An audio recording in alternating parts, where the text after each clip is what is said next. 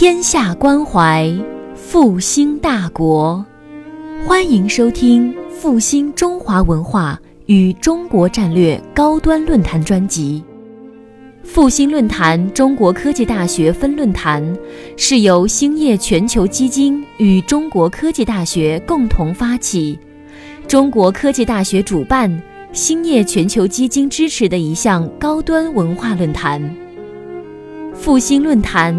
致力于中华文化的探索，关注中国复兴的每一步。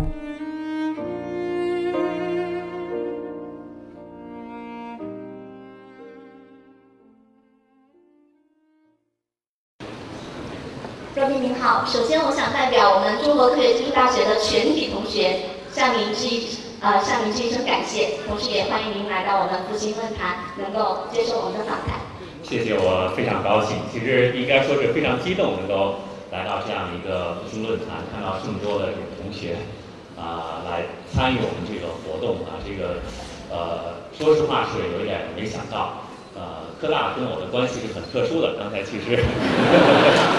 窦书记已经讲了。这个呃，特殊的开始呢，其实是我在呃高考前期吧。那个时候我是八七级的哈，那个时候我们呃高考呢是先报志愿后考试，而这个科大呢一一年在这个山西省只招十几个学生。我当时非常想上科大，因为呃科大的这个出国的概率比较高嘛，这个名声在外，我那个时候就已经有出国的念头了，所以就呃很想上科大，但是呃琢磨了琢磨这十几个人的这个名额，我考试啊万一失手了的话，那就完蛋了，那第二志愿就不知道上哪去了，所以最后没没敢报。这么一个情节呢，在这个八七年到九五年，应该是到这个 八年以后呢，实际上多多少少有了一点补偿，我终于娶了一个科大的女孩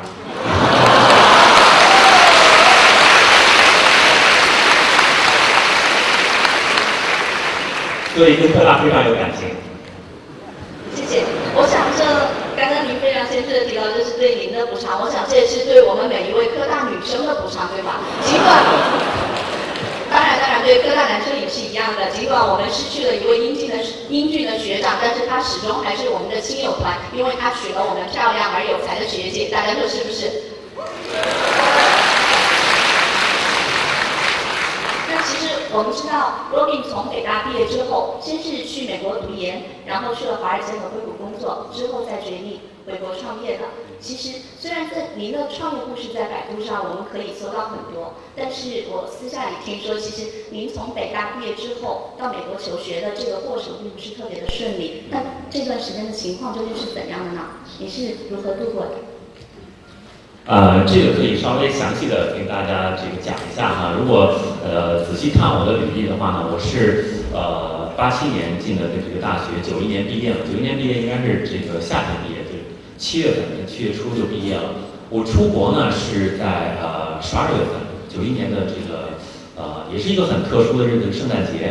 我九一年的这个圣诞节坐飞机，呃平生第一次坐飞机到美国去。然后九九年圣诞节那天坐飞机又从美国飞回来，所以 整整是八年的时间。那么这中间有啊、这个小半年的时间啊，呃其实是我人生的一个比较比较低潮的这个时候。因为呃刚才讲了，我在准备高考的时候就想着要出国嘛，呃到这个北大之后读了几年书，呃也就呃其实。多多少少是公开的跟别人讲说我要准备出国，但是呢，我当时读的专业呢是叫做呃情报学，也就是现在的这个信息管理。那么呃这个学科啊，就是申请出国不像科大这么多这个系出国那么容易嘛，因为在美国呢，首先就是对应的专业就不多啊、有啊、特别这个相关的专业呢，它也基本上很难去给奖学金。呃，所以就是申请出国呢是非常不容易，而且大家知道，就是没有奖学金的话，那个时候是拿不到签证的。呃，那么我虽然就是对外跟别人不停的讲说我要出国，但是心里是没有没有太多的底。啊、申请了就是说大概有二十多个学校，那么有些是我的本专业，有些是计算机专业。但是呢，一直到这个毕业到七月份的时候，还没有拿到这个一所学校的这个全额奖学金。呃，这个时候就多多少少是有点没着落了，因为呃学校里头都觉得我要出国，所以就是他们也分配的时候也没有考虑我，这个留京名额也也没有考虑我。等到这个真的毕业了，大家都天各一方的时候呢，学校通知我去拿我的户口。啊，因为这个学校集体户口要这个，如果你没有单位的话，要要拿回原籍去。可是那个时候呢，呃，我已经办了出国的护照。那么如果这个户口再打回原籍的话呢，就是这个护照护照就作废了，要重新办。呃，那个年代还要是要有什么侨属证明啊，要二次出境卡，有有各种各样的这种这个出国的障碍吧。所以如果一旦我把户口拿回去的话呢，就呃应该是。很难再再办到这个护照，就又耽误很长的这个时间，呃，所以呢，就是我到这个学校这个户籍处把我的 这个户口拿出来之后，就装在自己口袋儿，就开始在北京混。呃，那个时候其实呃机会呢比现在要少很多，呃，很多的这个呃单位吧，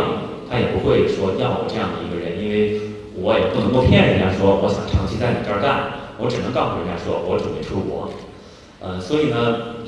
呃，就找了半天呢，最后找到一个小的公司，它也是相当于是我的一个这个师兄吧，开的这么一个公司。它是什么公司呢？就是啊，这个广告效果调研的啊这么一个公司。可能那个年头呢，大家就是说，呃，如果有记忆的话呢，可能在座的同学大多数都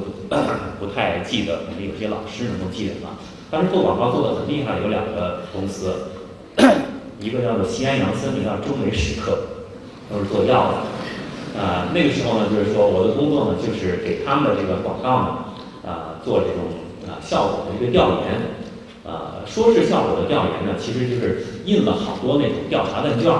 就是挨家挨户的敲开门，把这个问卷给人家，说如果你要愿意填这么一个问卷的话呢，我送你送你一支笔。然后呢，这是啊。过一段时间再把这个问卷再再收回来，收回来之后呢，统计每一个问题的这个答案是什么，然后做这么一个呃东西。这个工作其实是呃挺枯燥的，而且呢，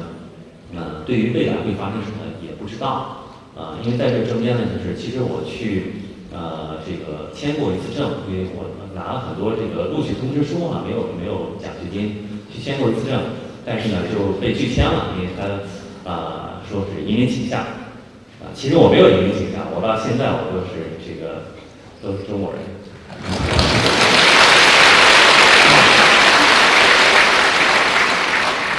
呃，反正就是因为拒签了以后呢，而且移民倾向这个理由啊是很难翻过来的，除非是你真的拿到这个全奖。所以那段时间呢，也不知道未来会是什么样子，就每天去呃做在一个小公司里头做一些呃比较简单的、比较重复的这种工作。但是做的过程当中呢，其实我也发现，就是如果深究的话呢，这个问题还是挺有意思的。就是人们到底在想什么？就是当他对每每一个问题的这种回答是 A 或者 B 的时候呢，到底他心里在想什么？嗯，一个广告的这个效果是什么样子？其实这里头还是有很多学问的。所以从一开始的这个发问卷，到后来这个简单的统计结果，到后来呢就开始做一些分析。再往后呢，就开始设计这个问卷，就是我怎么问才能够真正的问出来啊？这个广告的这个效果是什么？当然呢，这里头就是，还是很难得到确切的这种这个效果。但是呢，就是这段经历呢，在当时看来是属于就是说，人最怕的是什么？是 uncertainty，就是说你不确定性，不知道未来会发生什么样。在当时看来呢，是属于呃很点儿背的这个时时期。但是呢，很多很多年以后，当我回想起来的时候呢，这一段经历呢，其实为后来啊创立百度啊创立就是搜索引擎的这种这个商业模式、搜索推广的商业模式还是非常有帮助的。就是我们后来就讲，就说你的广告费有一半都浪费掉了，但你不知道是哪一半啊。这个时候呢，就是说呃，搜索的这种推广这种商业模式呢，是可以精确的看到呃这个广告的这个效果的。啊，而这个九十年代初，九一年的时候，我做那个广告效果调研的分析的时候，啊，从来没有想过我有一天呃会做出这么大的一个公司来，也没有想过就是那个时候做了几个月的这种比较枯燥的这种调研的工作呢，啊会在这个十几年以后呢，啊联系到这么大的一个产业，所以很多时候，呃，人生当中的这种不同的这个阶段啊，可能你身在其中的时候呢，觉得是有挫折啊，觉得是这个不顺利啊之类的。其实如果作为一个有心人的话呢，总是可以为自己积累一些财富，为自己积累一些呃以后呃成功的这种这个资本。所以我觉得，呃，说是就是啊，出国之前有一一一段就是不特不是特别顺的这种经历嘛，但是呃，从长远来看呢，还是一个呃很磨练人、很长本事的一段时间。谢谢。刚刚罗宾讲的特别特别的平静，提到自己。曾经收发问卷，就是我们现在看来这样一个嗯枯燥的工作。然后 Robin 讲的特别的平静啊，其实我觉得在我们听来还是会感到这其中的辛酸、挫折，还有当时的那种困境。那我想到了一句话，就是说，既然我们志在远方，便只顾风雨兼程；既然目标是地平线，留给世界的便只能是背影。我觉得 Robin 就是这句话一个非常好的生动的诠释。那么，呃若比让我们看到梦想的力量确实是无穷的。那我想请问一下，您是如何确定自己的梦想，如何确定自己人生方向的呢？呃，其实我小时候没想过这么多事情啊，就是小时候这个，比如说上小学、上中学写作文，一写就是啊，将来你的人生梦想就是人生理想啊，那时候讲梦想啊，就是做科学家、啊做工程师啊，呃，当时都没有想这么多，就是在。那中学的时候就想着，我就考一个好的大学就好了。等到这个考上大学之后呢，就想着我要出国，我我能够出国就好了。真正后来开始考虑说自己人生要走什么路呢？实际上还是到美国之后，呃，一段这种相当于是实习的经历啊，使我慢慢的这个意识到的就是我自己是喜欢什么的。呃，那个我在呃松下的一个这个 research lab，在美国的一个 research lab 做了一段时时间，做了一段时间的研究啊，就发现我这个人呢，可能从心底里还是喜欢比较实际的东西，就不是说我我真正喜欢的呢，不是说啊世界上只有五个人能搞懂搞懂这个理论，所以我要去把它这个搞懂，我不不我不是这样子的，我喜欢的是，如果我能做一个东西，能够让世界上。呃，千百万人就是几千万、几亿的人能够使用的话呢，这是我感到最快乐的东西。所以就是呃，到那个时候呢，我才慢慢的这个呃意识到啊，我自己应该走什么样的路。啊，早期的时候刚到美国的时候，还是说啊，我要到一个呃这个，我一开始在这个纽约州立大学，我觉得这个学校还不够好，我想一年之后再找一个更好的学校，比如说到 MIT 去。啊，后来到了那儿之后呢，发现说 MIT 当时计算机系是没有中国人的，没有中国大陆去的人的，人家也不不认可，就是你中国大陆的这种教育。呃，后来呢，就是这个又觉得说，呃，我看到前人前面的这些个中国的留学生很多就是在学校里头读一个 PhD，然后去做一个 post，然后再去做教授。啊，原本以为我也是这样的一条路，啊，后来呢，就是因为呃意识到还是想做一些比较。实用的这种东西，呃，就逐渐的开始寻找自己的方向。所以我当时虽然在美国，就是呃，这个进的是 PhD program，啊，拿的是这个全额奖学金，那么也在比较短的时间里头呢，呃，考过了它，它叫做 qualify，就是呃，这个博士资格考试，啊，最后呢还是放弃了这个博士学位，啊，进入了这个工业界，啊，到 Jersey 去。去这个加入了一个华尔街的这个公司，啊，开始了这种实现自己梦想的这种旅程吧。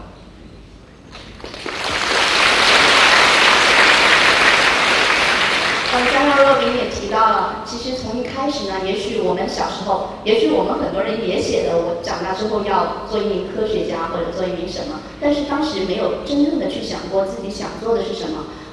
若冰有一句话，相信在座的许多同学都不会陌生，就是人一定要做自己喜欢并且擅长的事情。为什么这么说呢？因为今年有一本书在大学生中间，甚至所有的青年人中间都非常的火热，就是我手中的这本《人生可以走直线》。这本书是以若冰的呃职场管理的理念为蓝本的，然后基本上也可以说是大学生步入职场的必读之书。那么，其实我们有一个很困惑的问题，发现，因为这个书名非常的诱人，人生可以走直线，但是我们在现实中常常发现，呃，理想和现实它不是一条直线。那么这个时候，我们中有很多人就会选择妥协了，或者说我先绕个弯儿走。所以我们走出来的其实是曲线的人生，它不是一条直线。但我发现您好像是一个例外，您好像就一直是直线的朝着您的。梦想走下去了，然后这路边的风景对您完全没有干扰，您是如何看待这个问题的呢？关于人生走直线的，谢谢。呃，就是在很多人看来呢，我的道路是比较顺的，就是一步一步的都都是好像事先这个计划好一样，没有受到过太多的这个挫折。呃，所以从走直线的这种角度来讲呢。啊，也可以算是走了直线吧，但是我觉得还是它归根到底的原因，还是刚才你讲的那句话呢，人呢一定要做自己喜欢并且擅长的事情。呃，如果严格意义上讲呢，比如说十几年前呢，呃，松寸琴在中国并不是一个炙手可热的这种这个产业，对吧？那么那个时候呢，就是大家也是会觉得这这个走松寸琴这条路呢是一条直线。只不过现在呢，搜索变成了这么大一个产业，变成了每一个人都是在日常生活中中离不开的这样的一个工具的时候，啊，大家觉得说，啊，这个 Robin 走的路很顺了。可是，啊，我大概从这个，嗯，应该是中学的时候吧，就其实特别渴望了解这个课外的很多这个东西，啊，所以在中学的时候，每天这个下课之后呢，我就跟我几个朋友一起去。呃，图书馆里头啊，去看就是各地的报纸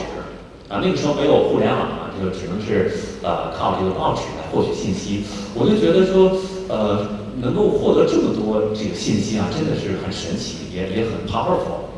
呃，所以从那个时候呢，就开始对信息的这种管理啊啊产生了兴趣啊。后来呢，就是报了一个这个呃情报学或者说信息管理的这个专业。那么在大学的时候呢。呃，读的这个专业呢，其实就跟现在的搜索引擎是非常非常相关的，啊，它呃当时的一些基础的这种理论，啊，就是现在这个搜索引擎实现的时候所依赖的东西，一直到后来这个创立百度以后，很多的这个理念，其实在大学的时候就已经啊已经建立了。那么在读大学的时候呢，我开始就是啊考虑准备出国，不是说天天在那儿只是准备托福 GRE，也在那儿看国外的这些个。论文啊，他们都在这个啊讨论什么问题？我也很希望能够及早的，就是在在这个学术上能够啊有所这个成就。那那个时候呢，就是刚才也讲，就是这个美国没有对应的专业，也是一个比较偏的这种这个学科，所以呢，呃，并不是在大多数人心目当中所看到的那种这个走直线。但是呢，就是因为我自己喜欢，并且我觉得我也擅长，所以我就不停的就是往往这条。啊，方向上走。后来到美国之后呢，就是呃，我读了这个，因为找不到这个专业能够给我奖学金的，我开始读计算机。读计算机的时候呢，这个有一个导师，他正好看中了我这方面的这个呃背景啊，所以在他在他们这个学纯计算机的这个人心目当中，觉得还是挺神奇的，说哎，你怎么懂很多这个根本本科里头不会教的这个计算机方面的这个东西呢？呃，其实他不知道，就是我也不懂很多计算机，就是在本科就教的那些课程。但是呢，这就是相当于是现在是商业社会里头叫差异化竞争啊。我我的确是知道一些他们不知道的东西。那这个时候就被教授看上，就开始做这个，呃，很早就进入这个呃这个 research program，开始做一些比较前沿的这种呃研究。呃，那么后来呢，我呃在美国申请绿卡。啊，刚才讲的是我放弃了博士学位嘛，实际上我我只只有一个硕士学位。申请绿卡的时候呢，就是那个时候要排很多年的队，我不知道现在排排不排了，估计也要排好几年。就是从你申请开始到最后拿到呢，是要好几年的。呃，我当时觉得这个时间太长了，啊，我就想说有没有更快的一个办法。那么当时就查，也是查资料，因为我就是这个专业的，查资料比较擅长。查到这个，就是说有一个 category 有有一类人呢，他办绿卡是会很快，不太需要排队。那这类人呢，他举的例子就是诺贝尔奖的获得者啊，奥运会金牌的获得者啊，就是这样的人。我当时呢，就是没有这些个东西，那我就在琢磨说，这个有没有可能走这这个，就走这条线啊？这个去拿绿卡。后来呢就仔细读了他这个定义，啊，它这个定义呢叫做呃 person of extraordinary ability，啊，它它具体在解释的时候是举了这个诺贝尔奖的这个呃奥运金牌的这个获得者，但实际上呢它啊就是说如果你在某一个领域已经有非常突出的贡献，那你就啊能够夸出来这个。理论上讲呢。啊，他都不需要你有雇主的，你就可以去用这个啊成就去申请，呃，所以我当时就回去找我在这个领域做的一些研究的这个导师，啊，我的导师呢也找了在这个领域就是最有名气的这个这个教授，那么他们就是联合给我写推荐信，这推荐信当然也是把我吹的就是比较呃呃比较优秀嘛，所以就是有了当推荐信之后呢，我就开始这个去找律师。大家知道办绿卡是要找找这个，呃，都是要通过律师办的。我找了很多律师，我跟他讲我的背景，他说：“哟，你连个博士学位都没有，你还去办这个 EB one 啊？就就办这个这个 category 的绿卡？说 这不行，你办不了。”我大概找了有十几个律师，终于找到在纽约曼哈顿有一个律师，他看了我的资料之后，他是说。我觉得你可以画一下，你能够办这个，我办过条件比你差。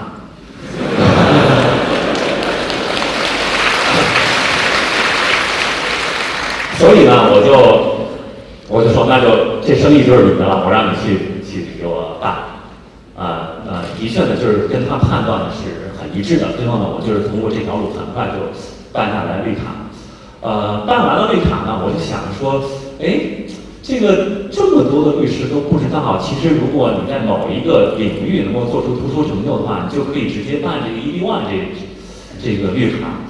这个可能是一个很好的这种市场空间哈。我就跟纽约这个律师讲说这样，我有很多朋友可能都能够走这条路，我给你介绍客户，我给你介绍一个客户呢，你给我五百块钱的这个返点。后来呢，就跟他谈成了这个交易。在很早很早的时候，大概在九五年吧，我自己就办了一个网站，就是移民律师的网站，就让这些个就是在美国的这个中国人或者是其他国家的这种想移民的啊，开始就是通过网上来提交他们的信息。如果就是他这个信息就是比较有有点靠谱的话呢，我就把它 refer 到那些个律师那儿。所以因为这个呢，也也挣了一点小的外快。就是其实你如果用心的话呢，在每一个人生的每一个阶段、每一个经历，你都能够找到啊，这个跟自己这个相关，能够为自己就是将来啊走得更好去铺路的这样的这个这个啊方式和方法。所以让这样呢一步一步走下来，我就一根筋，我就做我这一个领域，我就把它做到 number one，我就做到谁也这个做不到的这种地步。那么。呃，幸运的是，就是这个产业呢，最后变成了一个巨大的产业。呃，但是即使不是这样啊，即使它不是一个巨大的产业的话呢，我觉得我这一生也会生活的非常的幸，非常的开心。因为什么呢？我真的是喜欢做这些东西。现在的很多人也问我说：“哎，你现在已经这个可以说功成名就了，你你是不是大多数时间用来享受了？”我说：“我享受什么？我每天工作就是我的享受，我就喜欢干这些东西。”所以这是我觉得就是我自己觉得很值的一条路，即使即使就是搜索这个东西最后没有变成这么大的一个产业，我觉得我也是走了一条很值的路，我也我也非常 happy 我的这个呃这个选择。所以呢，也有人就是不停的问我说，当初有没有想到你会做这么大？我说我想到了一方面，没有想到另外一方面。一方面想到的是什么呢？就是说有一天我所做的东西。会被几千万、几亿的人使用，这个我想到，因为我当时做的时候，我就知道说这东西很多人需要，啊，但是没有想到呢，就是说这东西能够这么挣钱，因为当初，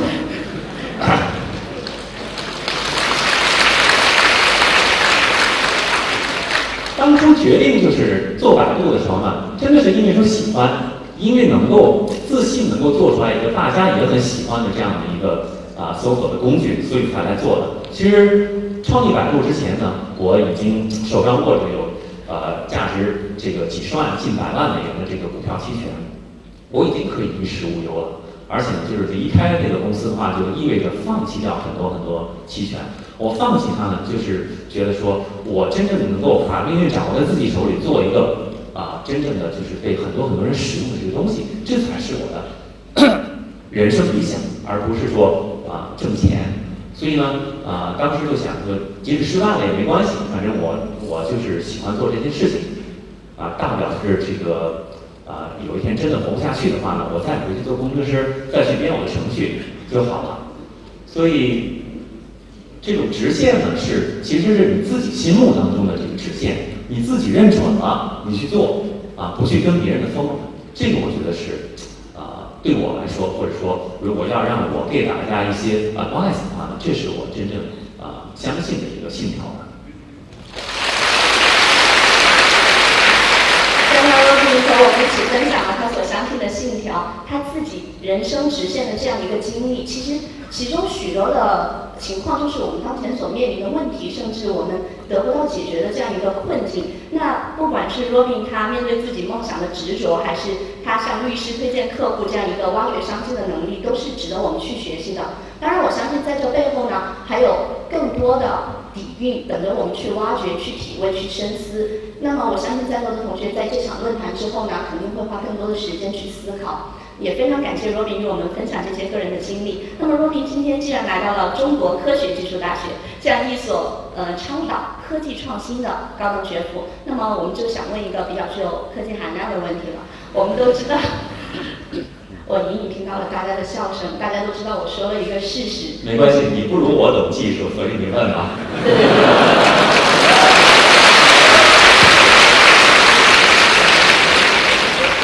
笑声我的班门弄斧，更是在对罗宾这样一种呃对我这种班门弄斧的人的这样一种宽容的呃感谢吧，谢谢。那这是百度的框计算，我们知道已经成了未来互联网发展的一种趋势，到今天它也正在一步一步的变为现实。所以今天您是否能向我们介绍一下这方面的进展，以及您觉得它会给我们未来的生活带来怎样巨大的改变或者说惊喜？呃，框计算这个概念呢，是我在零九年的这个百度世界的时候，呃，正式提出来的。呃，因为做了这么多年的这个搜索啊，我看到就是说，越来越多的这个用户啊，越来越高程度的在依赖啊搜索引擎获得他们所要啊想要的这个东西。所以我就一直在想，就是说，搜索引擎怎么能够再往前迈一步，能够更好的满足人们的这个需求。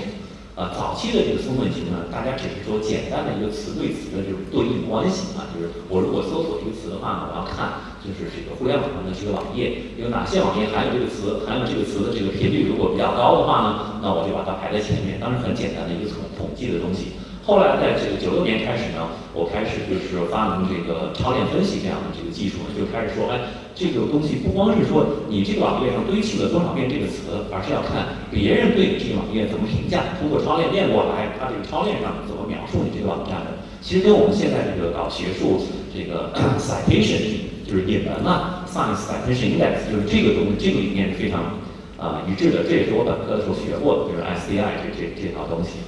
呃，所以就逐渐的，就是说把这个别人的评价，或者说就是超验的东西呢，就引入到这个搜索引擎来。那么再往后呢，就发现说，人们其实非常的这个依赖搜索引擎，因为它越做越好。所以就是人们就是说我不管需要什么，我都来这儿啊啊来这儿输入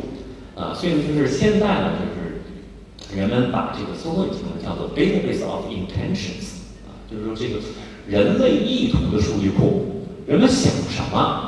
他就会输入，他可能不会告诉自己父母，不会，甚至不会自己告诉自己的男朋友、女朋友，他有可能到这个搜索引擎去输入他想要知道的这这个东西。那么我们怎么样，就是不辜负用户对我们的这种信任，不辜负用户啊对我们这种依赖性，我们就要把它做的就是说更大范围的去满足人们的这个需求。所以现在的这个搜索引擎，你比如说，不仅仅是词对词的匹配，不仅仅是。呃，简单的这种信息的查找，那么我们也越来越多的满足其他两个方面的用户的这个需求。一个方面呢是数据方面的需求，比如说大家现在在百度里头输天气的话呢，它会在这儿输的话呢，它会就是说马上出来一个合肥地区的天气预报啊，从今天到明天到后天。这个天气预报。那么这个时候呢，就不需要你再去点击链接到一个别的网站上才去看到说啊，这现在天气状况是怎么样。由于这个天气预报呢，它是一种数据性的，啊，它有固定答案的，所以我就直接给你答案就好了。所以我做互联网这么多年呢，有一个很重要的信条，就是对对待消费者、对待用户的一个信条，叫做问什么答什么，不必展开，这是用户最需要的这个东西。所以呢，就是有很多数据的性的东西。最简单的说，哎，三加五等于多少？这个时候你在这个框里头输入三加五的话呢，它就会直接告诉你等于八。那么它它同时也是一个计算器的这个功能啊。你如果是输入这个北京合肥的话呢，它会立刻出来就是北京到合肥的航班的这种这个信息，都是直接的给答案的。所以就是我们后来就把这个数据类的这个啊信息越来越多的直接的给用户。那么还有一类东西呢，就是应用啊，很多时候呢，就是用户他查找的不仅仅是这个呃死东西啊，是这个数据的或者信息的应用的东西，他也希望通过这个搜索框直接获得啊。那么这个，比如现在他输入一个这个游戏的名字“坦克大战”，那么我们就直接的，你就在这个搜索结果页面就可以玩这个游戏了啊。这个应用呢，直接就嵌入到了这个搜索结果页面上。所以我们现在把它叫做即搜即用，你要想要什么呢？就是直接搜到的时候马上就可以用，啊，不用再多浪费一次点击。所以人类的这种需求越来越向更大范围的这种这个扩展。那么一个搜索框怎么能够更好的满足各种各样的需求？不仅仅是信息的需求，啊，这样呢就是对于搜索型的这种后台技术，对于对于百度这样的这个公司后台技术的这种要求呢？就提高了很多，其中一个很重要的这个要求呢，就是说你要真正的理解人类的意图，你要真正理解用户想干什么。啊，大家就是如果搞计算机的，你们一定知道，这是一个非常非常难的问题。人工智能研究了那么多年，最后几乎没有做出任何有实用价值的这个系统来。可见，就是让计算机真正理解人类的意图是非常非常困难的。但是今天。这样一种可能性是非常非常的这个存在的，原因就是由于我们已经收集了如此多的人类的，作为一个搜索引擎，每天有数亿、数十亿的这个关键词主动的提交到了百度，我们就知道，用户如果想知道今天的天气预报的话，他有多少种问法？可能有两百种不同的问法，对吧？过去的人工智能解决不了，他根本不知道是还有这么一种问法是可以问天气的，但是我们知道，所以我们就把这些数据做好分析以后，我们就可以准确的理解我们的用户想干什么。与此同时呢，他想干什么，我们就让他干什么，就给他答案，就给他所需要的，这就是我们讲的这个框计算的。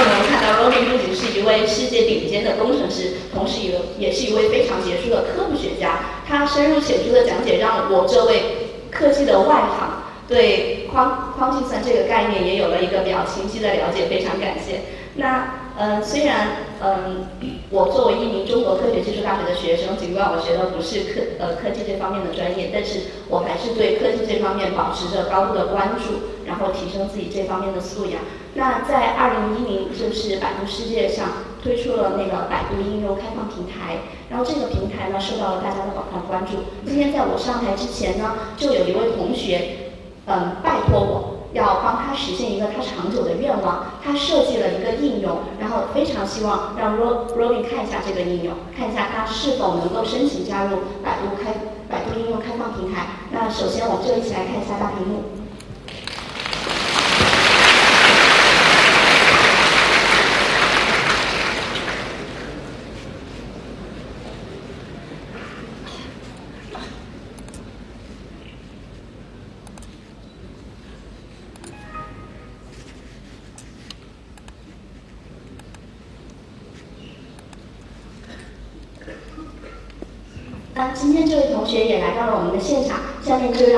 这位同学向大家做一个自我介绍，并且向大家介绍他的创作好不好？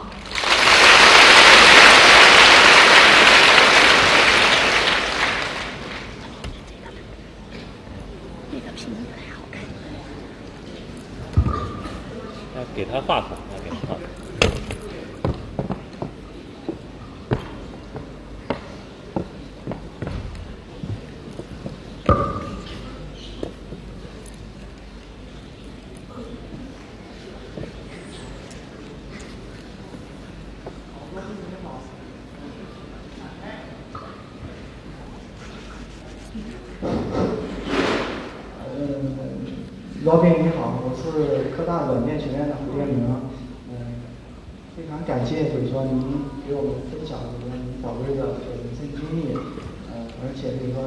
为精彩的对这个矿机算什么的精彩的阐释，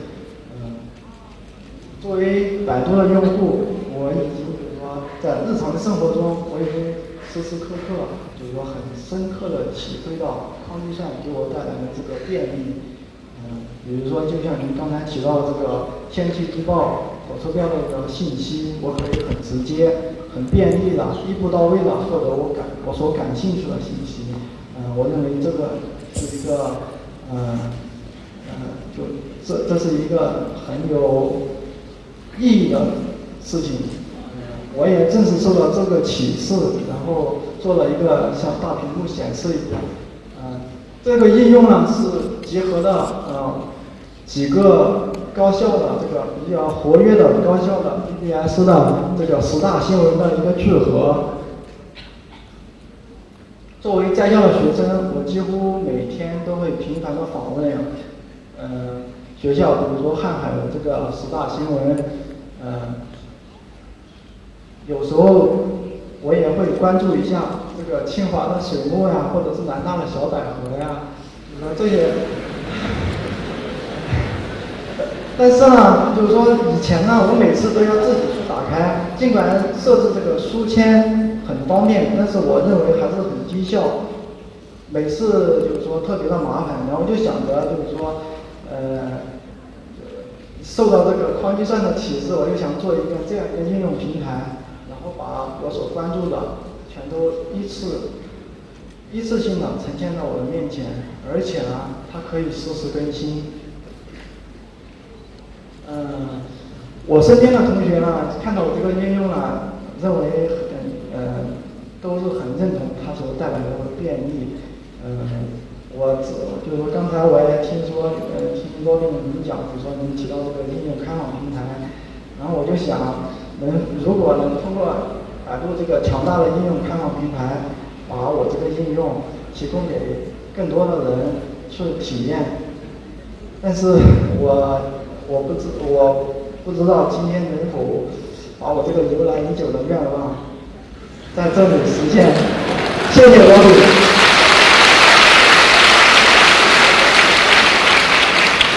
啊，谢谢您啊，我觉得这个呃非常好。啊，百度的应用开放平台呢，就是需要有很多像你这样的人，呃，能够把自己的应用呢提交给我们。呃，应用开放平台的本质呢，它是框计算的一部分，而框计算的本质呢，又是真正的满足用户的需求。所以我相信呢，只要有用户需求，么就会有你这些应用这个展示的这种空间。啊，有这么多的这个科大的同学，有这么多全国各个高校的同学，我相信他们。啊，很多人也都像你一样，对这些呃高校 BBS 的话题都是十分感兴趣的，呃，所以我我自己的判断，就是这个用用户需求应该是呃非常的明显的，所以欢迎你呢把这个应用提交到我们这个应用开放平台去。那么呃，具体是不是会通过审核，我说了不算啊，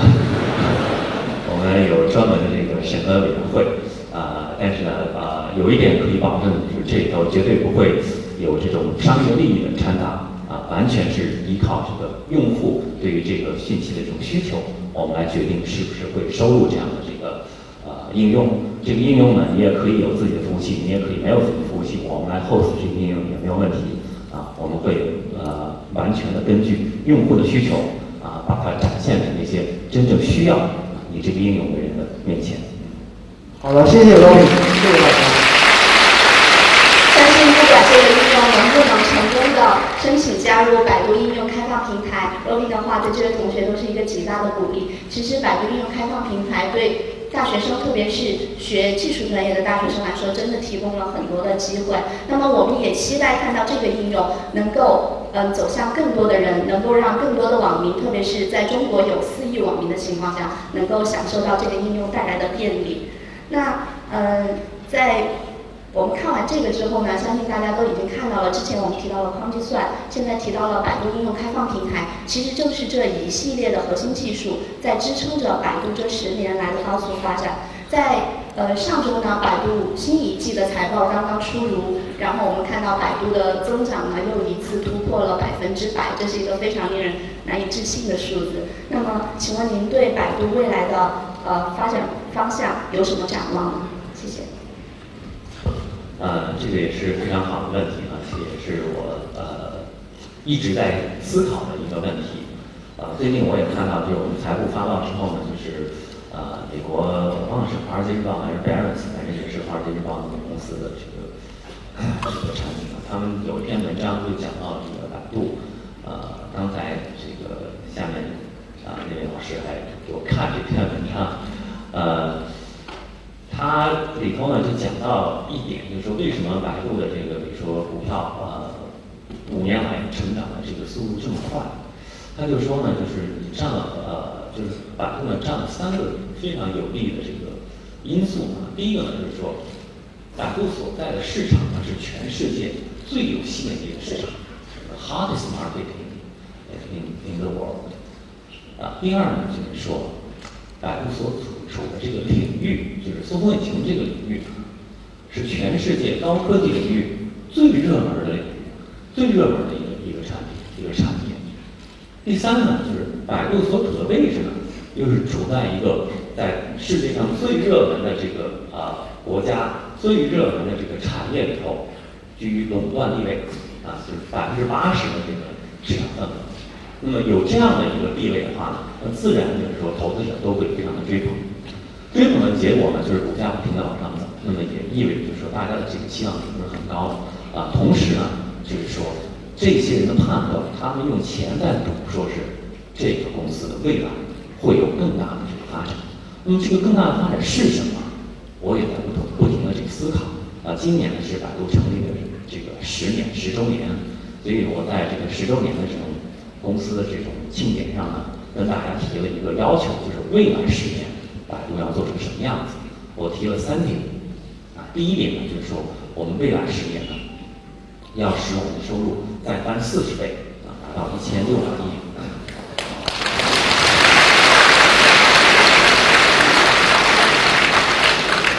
啊，第二点呢，就是要让百度这个名字，啊，在全球一半以上的市场，成为一个家喻户晓的。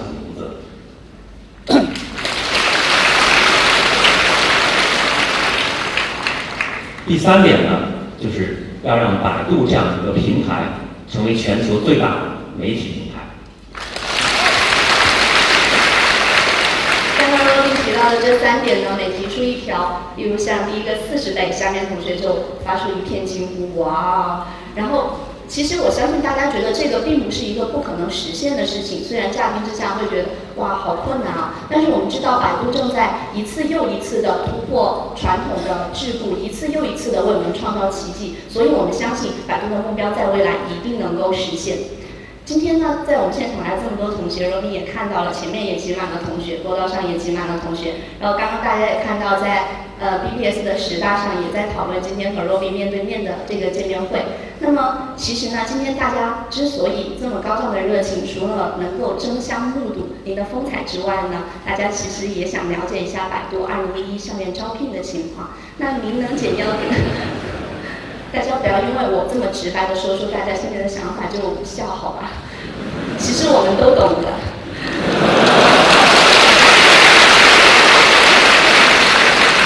欢迎大家，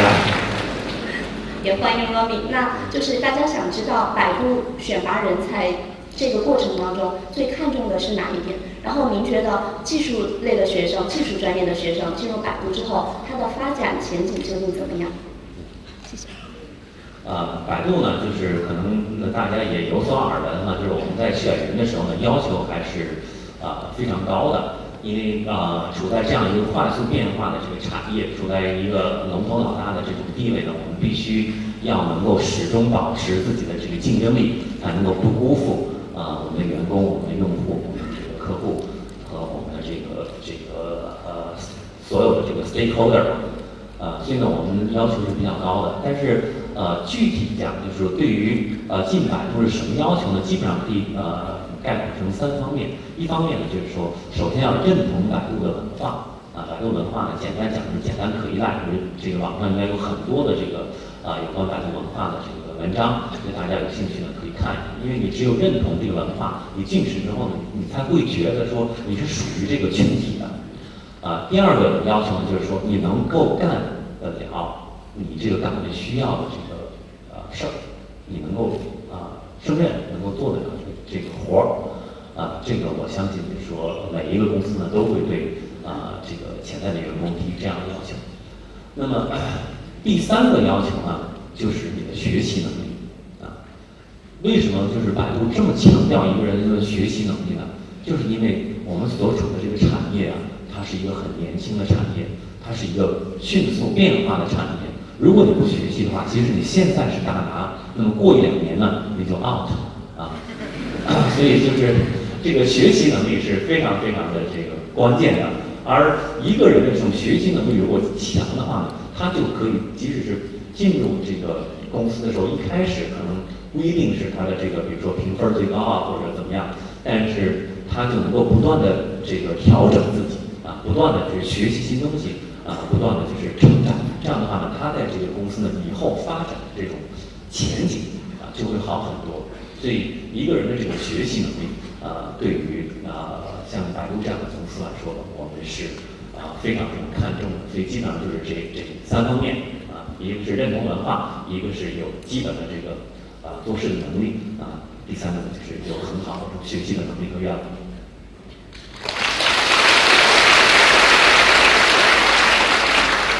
其实我知道大家对百度的 offer 之所以这么的向往，其实除了百度能够提供一个很好的平台，让大家实现自身的价值，去追求自己的梦想以外呢，还有一一条小道消息，但是在众多的毕业生中，嗯，口耳相传，就是我听师兄师姐说，如果你能够拿到百度 offer 的话，那么在其他几乎所有的技术类公司里面，你都可以过关斩将，直接。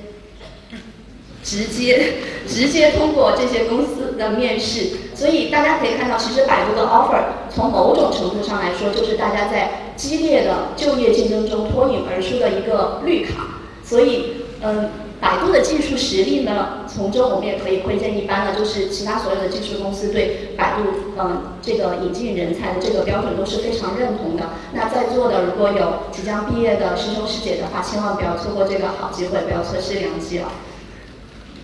嗯，说到这里呢，其实我有点紧张，因为呃，因为我们这个问题是面向全中同学征集的嘛。其实科大的女生呢有一个问题。啊，原来是因为这个问题比较紧张是吧？对对对，其实呃，今天首先是亲自见呃能够见到 Robin 本尊，然后再加上这一个问题，所以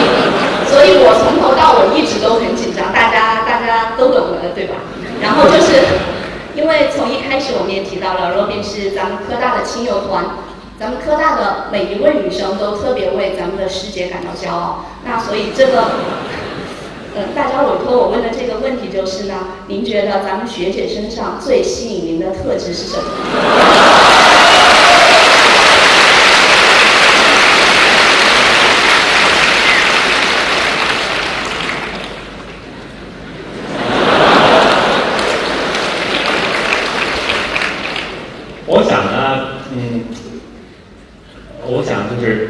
他身上啊，应该是有很多这个科大的色彩，科大的特点。因为我们呃高考的时候呢，就是也大家在问，说是这个，比如说北大是什么特点啊，清华是什么特点啊，科大是什么特点啊？当时我们听说说叫做不要命的上科大，所以呢，就是科大的这个学生，我觉得其实都是很执着的啊，这个。呃，包括我太太，我觉得就是她也是一个很执着的人。如果当初不是她给我的这个压力的话呢，我现在可能还在呃加利福尼亚种菜，所以呃我们俩在性格上是非常互补的。我的性子比较慢，啊这个他呢比较急，呃所以就是大家在一起呢能够非常的这个合拍，就是就是综合一下的话呢就非常好。当然呢，她人长得很漂亮，这个也是吸引我的一个很大的因素。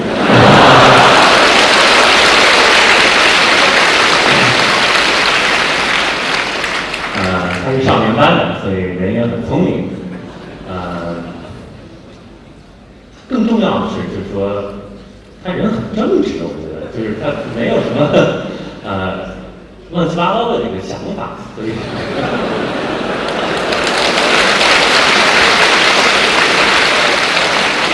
所以我觉得就是跟他在一起呢，呃，非常的踏实。当然呢，他跟我在一起也很踏实，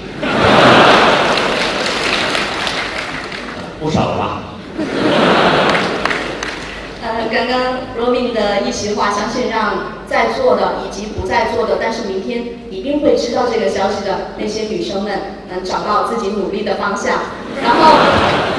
对于男生来说，我想从听说过。呃，Robin 开始基本上就找到努力的方向了，对吧？那么在呃今天那个访谈快要接近尾声的时候呢，还要代表咱们的毕业生和大一新生各问一个问题。然后毕业生想问的问题其实呃非常具有科大特色。Robin 你也知道，科大是一个非常具有很好的学习风气，同时出国的风气也非常浓郁这样一个学校。所以您本身也是北大毕业之后选择了出国读研。所以现在从一名创业者、一名成功人士的角度来看，您对科大毕业生的建议，在出国读研、工作这三个选择中，您的建议是什么？谢谢。呃，从这个呃角度来讲呢，我觉得呃现在的这个呃科大的学生，或者说现在这一代人吧，应该是比我们那个时候幸福了很多。因为我毕业的时候呢，我觉得呃一个真正有理想。在呃这个技术领域做一番事情的人，啊，可能没有太多的选择，你只有出国，因为那个时候就是国内的这种计算机条件、上机的条件都是都是很有限的，更不要说是商业的这个机会了。而现在呢，我觉得就是可选择的范围是很多的。刚才讲到就是出国留学，然后读研，还有这个 工作，我认为因人而异。我刚才也讲，你刚才也讲，就是说人一定要做自己喜欢并擅长。所以，如果你你自己先要判断一下你自己喜欢和擅长的事情是什么。如果你喜欢的是那些理论的研究，那么将来就是到美国去留学，拿一个名校的 PhD 啊，最后做一个这个 professor，这这我觉得是 perfect，这这对你来说是很好的一条道路，对吧？如果你喜喜欢的是比如说像我一样，就是将来能够做出一个什么东西来，让很多很多人使用。那么，呃，我觉得呢，就是及早的进入工业界，啊，进入这个这个公司里头，啊，就是一个很好的选择。啊，在我那个时候呢，我觉得是进入美国的工业界是一个很好的选择，因为，啊，像九十年代初期呢，是互联网在美国真正开始的时候，这个机会非常的多。而现在呢，就是这个机会呢，转到了中国。美国的互联网呢，其实从 九十年代初期到两千年的这个初期呢，大概。五到十年的时间就发展成熟了，啊，发展成熟意味着什么？意味着机会不多了，对不对？而中国的这个互联网呢，中国互联网应该是大差不多从九五年开始到现在已经十五年的这个时间了，但是仍然没有发展成熟，啊，中国的这个互联网的这个渗透率呢只有百分之三十，啊，未来五年、十年甚至十五年的时间呢，中国的互联网仍然会是一个高速成长的。这样的一个阶段，啊，那么在中国已经有四亿多网民，已经是全球最大的互联网市场的这个情况下，我们仍然有这么多年的一个高速成长的这样的一个 trader 这是非常非常诱人的。而要想真正的就是在这个机会当中找到自己的位置，我觉得是应该及早的啊进入工业界，进进入这个实用的这个这个领域去。啊，做自己喜欢和和擅长的事情，所以我觉得呢，就是无论你是本科毕业也好，还是啊研究生毕业也好，啊，如果你有这方面的这个想法的话呢，应该及早的在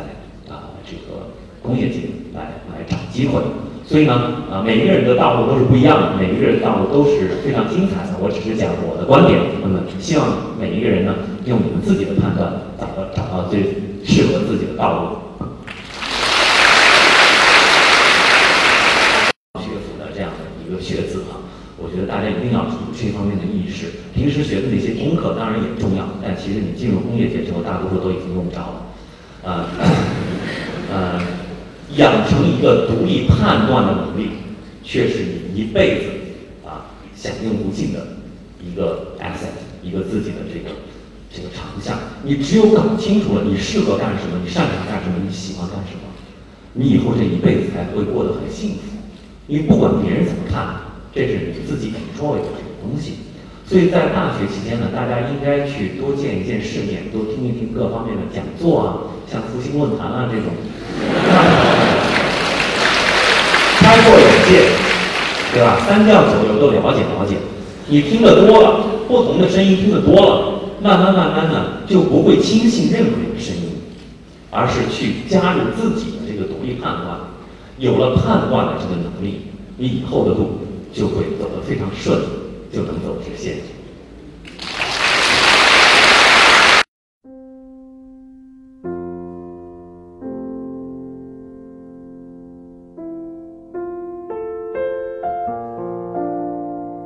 感谢聆听本期复兴论坛。复兴论坛中国科技大学分论坛是由兴业全球基金与中国科技大学共同发起的一项高端文化论坛。欢迎您关注复兴论坛的微信、新浪微博及豆瓣小站，我们将向您推送更全面的资讯及更优质的论坛。